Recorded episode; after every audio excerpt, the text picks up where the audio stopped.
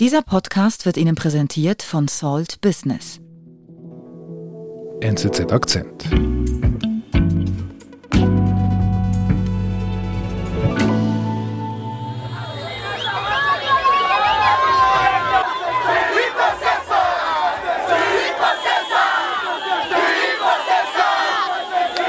Da geht's ja richtig ab. Was ist da genau los? Was, wo, wo sind wir denn da genau? Wir sind in Sambia, in Lusaka, der Hauptstadt, und die Menschen, die man da hört, die feiern den Wahlsieg von Hakainde Hichilema. Äh, dem Herausforderer, der die Präsidentschaftswahl gewonnen hat, die Mitte August stattgefunden hat.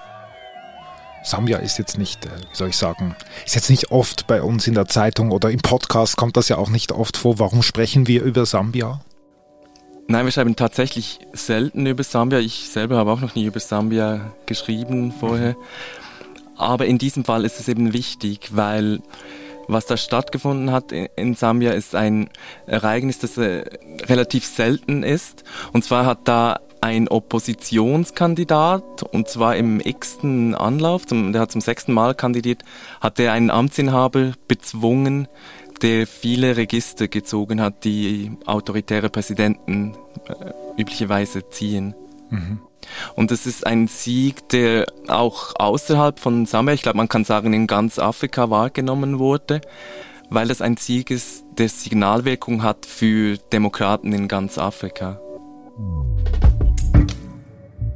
Wer ist denn dieser Mann, der als neuer Präsident von Sambia Hoffnungen auf dem ganzen Kontinent weckt?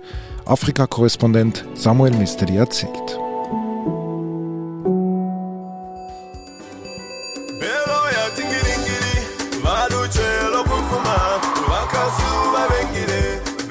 Wir sind im Jahr 2016. Das ist ein Wahlkampfvideo von äh, Hakainde Chilema. HH, wie er sich kurz auch nennt. The leadership of this country is to ensure that every child of Zambia should be able to be in school. Das ist ein Video, in dem er sich vorstellt als Kandidat, dass er besucht hat zum Beispiel eine Dorfschule. Good morning, how are you? Er spricht mit den Kindern, er fragt sie, was sie denn werden möchten, wenn sie größer sind. Er singt die Nationalhymne mit ihnen. Und das war das fünfte Mal, dass er kandidiert hat. Das fünfte Mal? Genau. Er tritt seit äh, 2006, ist er immer wieder angetreten, ohne Erfolg. Okay. Und jetzt versucht das nochmals 2016. Genau, 2016 äh, tritt er an gegen denselben Präsidenten, gegen den er jetzt angetreten ist, gegen Edgar Lungu. Mhm. Und in diesem Video stellt er sich vor.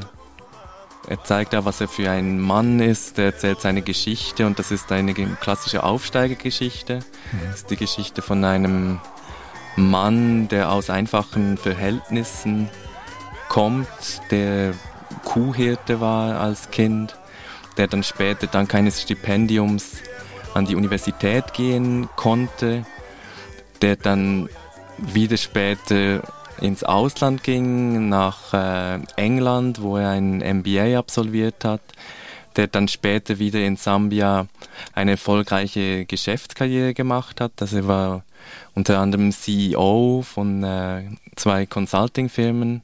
Mhm. Also eine klassische Aufsteigergeschichte. Fast schon eine Tellerwäschergeschichte. Ja, er gibt sich als, als einfacher Mann, dem auch ganz einfache Werte wichtig sind, also, also Bildung zum Beispiel äh, ist sagt, ihm wichtig. Er sagt, du invest. Education is the best investment. Also das sagen eigentlich alle Politiker. Genau, also das Kapital Bildung, was eben so ziemlich alle Politiker sagen. Mhm. Hat er es geschafft 2016? Nein, er hat verloren, sehr knapp. Viele haben danach gesagt, dass das wahrscheinlich durch Wahlfälschung entstanden ist, dieses Resultat. Und sie haben vermutlich recht. Ein bisschen später ist die Dilemma dann noch im Gefängnis ge gelandet. Und zwar, weil ihm vorgeworfen wurde, er habe den Autokorso des Präsidenten von Edgar Lungu behindert. Und er wurde dann wegen Verrat angeklagt. Das hieß, das sei quasi ein Umsturzversuch gewesen. Und er ist dann nach vier Monaten und nach Protesten wieder freigelassen worden. Also man wollte ihn eigentlich aus dem Weg schaffen. Genau. Aber wir wissen es, er ist ja wieder angetreten, das heißt, es hat nicht funktioniert. Genau, er ist dann zurückgekommen, ist wieder angetreten, aber ist zum Beispiel ein Stück weit aggressiver geworden. That's how he became a millionaire. The other one spent all his money in bars and nightclubs. Also er hat sich nicht gescheut, den Amtsinhaber als äh, unfähig darzustellen. Er hat das auch in, in Wahlclips getan. Zambians, I ask you, which of these two is smarter? Which one would you prefer to be your president? Also als korrupten Menschen, der unfähig ist, das Land zu regieren und vor allem die Wirtschaft im Griff zu halten. Also wenn, wenn, ich mir jetzt dieses Beispiel jetzt da, dieses neue Beispiel anhöre, das ist tatsächlich markant aggressiver, es ist fast schon amerikanisch. Do you want to continue with five more years of suffering? Or do you want ja, es ist der Angriffslustige, ein bisschen dreckiger, kann man vielleicht sagen, spielt er jetzt auch. Mhm. Und äh, wenn man das angeschaut hat, was er vorher gemacht hat, da war er sehr, relativ zahm, sanft, ist auch ein, er wirkt sehr höflich und, und sanft auch, aber das ist jetzt diesmal ein bisschen anders. Ja, er geht voll in den Nahkampf hinein, ein bisschen hat man das Gefühl. The one who multiplied his wealth or the one who went broke? Ja, also ja, er ist selbstbewusster auch, würde ich sagen. Stimmt, ja. Hat er Erfolg damit? Und jetzt dieses Jahr?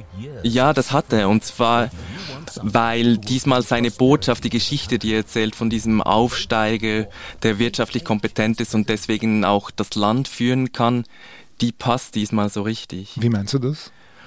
Also Sambia ist in den letzten Jahren hat eine wirtschaftliche Talfahrt hinter sich, die bemerkenswert ist, in gewissem Sinne auch traurig halt. Also das Land hat sich stark verschuldet in den letzten zehn Jahren. Die Verschuldung ist um das Sechsfache gestiegen auf mhm. 12 Milliarden Dollar umgerechnet.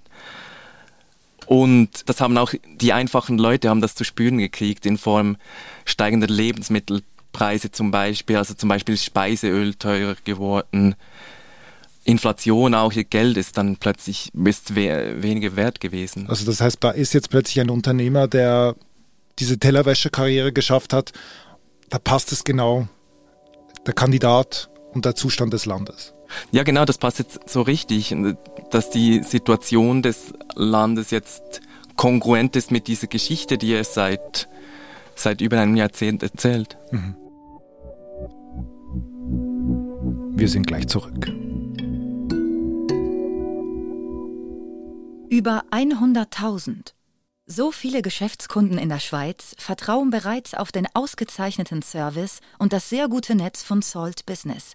Erkundigen auch Sie sich nach dem passenden Mobilfunkangebot für Ihr Unternehmen.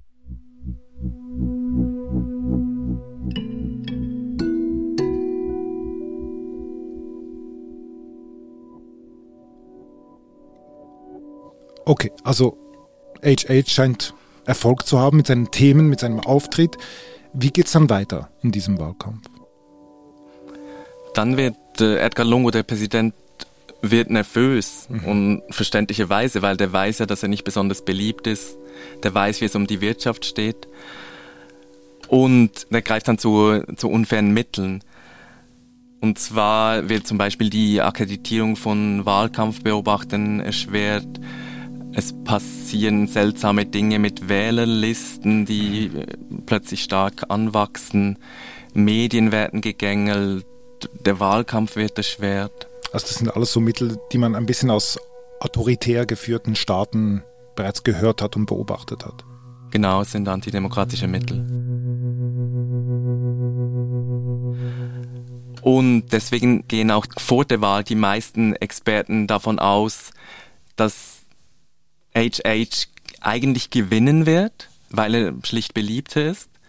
Aber dass es genügend knapp ausfallen wird, dass Lungu sich halten kann, also dass es schaffen wird, dieses Wahlresultat zu drehen. Mhm. Zum Beispiel per Gericht mhm. oder durch Einschüchterung mit der Armee. Also die meisten Experten gehen einfach davon aus, dass Lunga sich irgendwie an der Macht hält.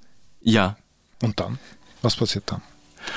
Und dann ist Wahltag, mhm. das ist Donnerstag, der 12. August. Die Leute gehen wählen, viele Leute gehen wählen, die Beteiligung ist sehr hoch. Und dann werden diese Resultate schrittweise bekannt gegeben. Ich habe das auch verfolgt, das war über ein Wochenende.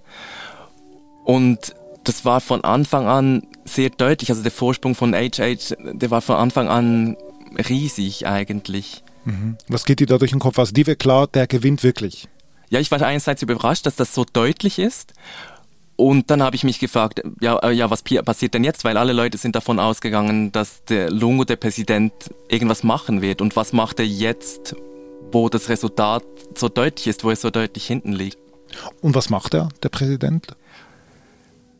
Was er macht, ist, er veröffentlicht da ein Statement, in dem es heißt, diese Wahl sei nicht frei und fair gewesen, weil es in Gebieten, in denen die Opposition stark ist, zu Gewalt und zu Unregelmäßigkeiten gekommen ist. Mhm. Also was ein sehr bemerkenswerter Zug ist von einer Regierung, dass sie die Wahlen, die sie ja veranstaltet hat, für nicht frei und fair erklärt. Gut, das kommt mir irgendwie bekannt vor, ne? Ja. Das erinnert, erinnert irgendwie an die USA auch wieder. Wie lange kann er sich daran halten an dieser Aussage? Dass diese Wahlen nicht äh, legitim sind. Also am Tag darauf, das ist ein Sonntag, da kommen weitere Resultate. Es wird nochmal deutlicher. Es treffen dann auch erste Gratulationen ein, also auch in den sozialen Medien äußern sich viele Leute und gratulieren dem, dem HH. Und dadurch entsteht auch ein gewisser Druck, weil also es werden halt auch wie Fakten äh, geschaffen, dass, dass jetzt dieses Sieg, der so deutlich zu sein scheint, tatsächlich mhm. real wird. Mhm, mh. Und dann versammle ich zum Beispiel auch vor dem Haus von HH in Lusaka in der Hauptstadt versammeln sich schon Anhänger zum Feiern am, am Sonntag. Das war das, was wir am Anfang der Sendung ja reingehört genau, haben. Genau. Riesenstimmung. Ja, ja, da, da findet dann, fängt eine Party an, mhm. bevor eigentlich das offizielle Schlussresultat bekannt ist. Und Lungu schweigt, also der hat das, dieses Statement veröffentlicht einen Tag vorher und jetzt schweigt er, wenn die Gratulationen eintreffen und quasi eine Party beginnt. Da ist mhm. er ruhig. Mhm.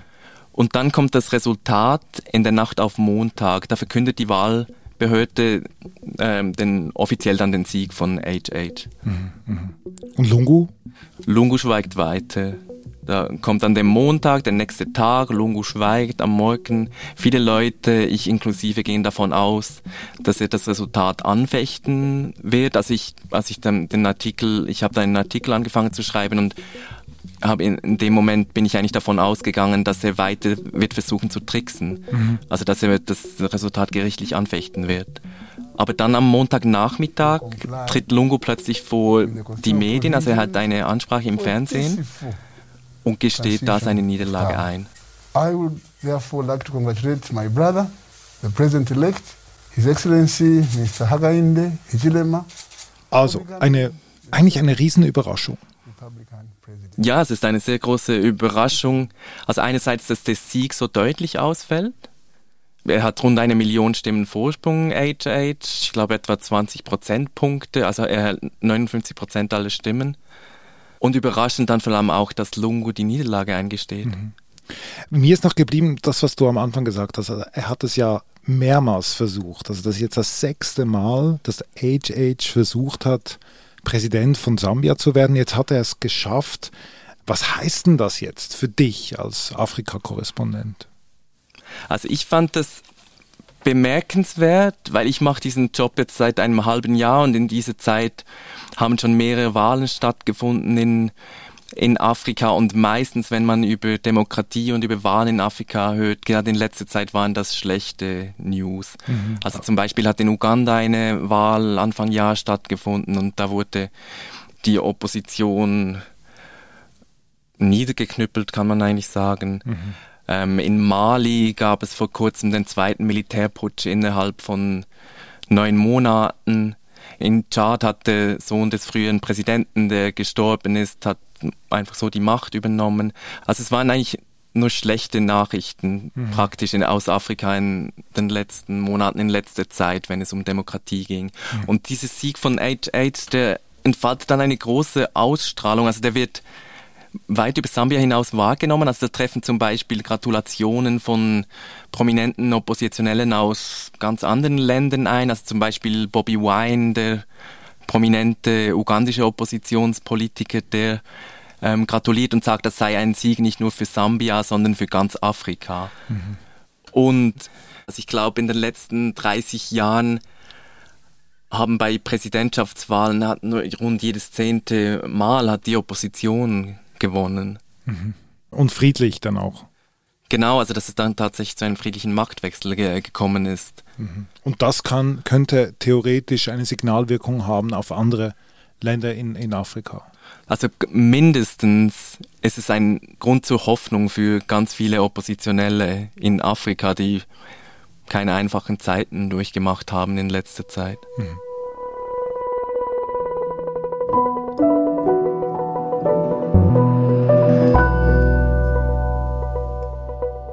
Vielen Dank für deinen Besuch bei uns, Samuel. Danke, David. Das war unser Akzent. Ich bin David Vogel. Bis bald.